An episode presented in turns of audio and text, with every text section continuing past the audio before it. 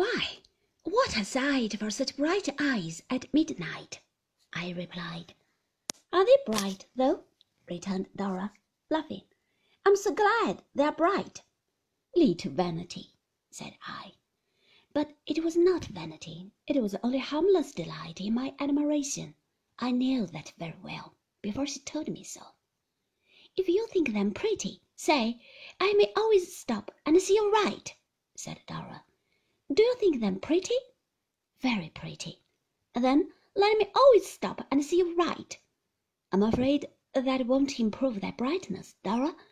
Yes, it will, because, you clever boy, you will not forget me then, while you are full of silent fancies.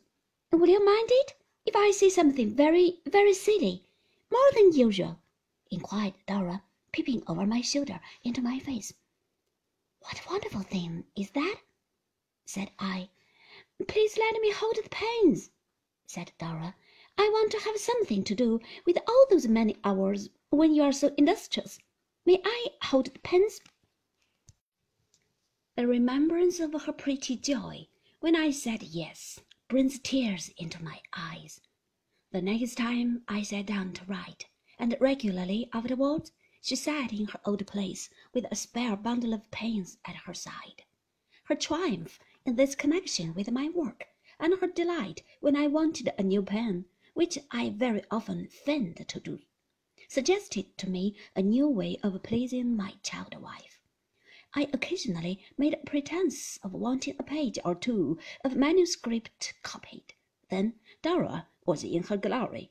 The preparations she made for this great work the aprons she put on, the bibs she borrowed from the kitchen to keep off the ink, the time she took, the innumerable stoppages she made to have a laugh with Jip, as if he understood it all, her conviction that her work was incomplete unless she signed her name at the end, and the way in which she would bring it to me like a school copy, and then, when I praised it, clasp me round the neck, are touching recollections to me, simple as they might appear to other men.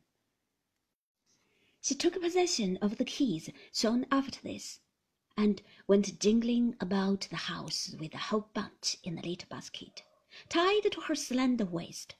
I seldom found that the places to which they belonged were locked, or that they were of any use except as a plaything for Jip, but Dora was pleased, and that pleased me. She was quite satisfied that a good deal was effected by this make-believe of housekeeping, and was as merry as if we had been keeping a baby house for a joke. So we went on.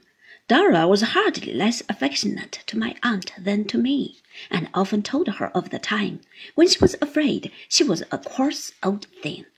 I never saw my aunt unbend more systematically to anyone. She courted Jip though Jip never responded, listened day after day to the guitar, though I am afraid she had no taste for music, never attacked the incapables, though the temptation must have been severe, went wonderful distances on foot to purchase, as surprises, any trifles that she found out Dora wanted, and never came in by the garden and missed her from the room, but she would call out at the foot of the stairs in a voice that sounded cheerfully all over the house. Where's Little Blossom?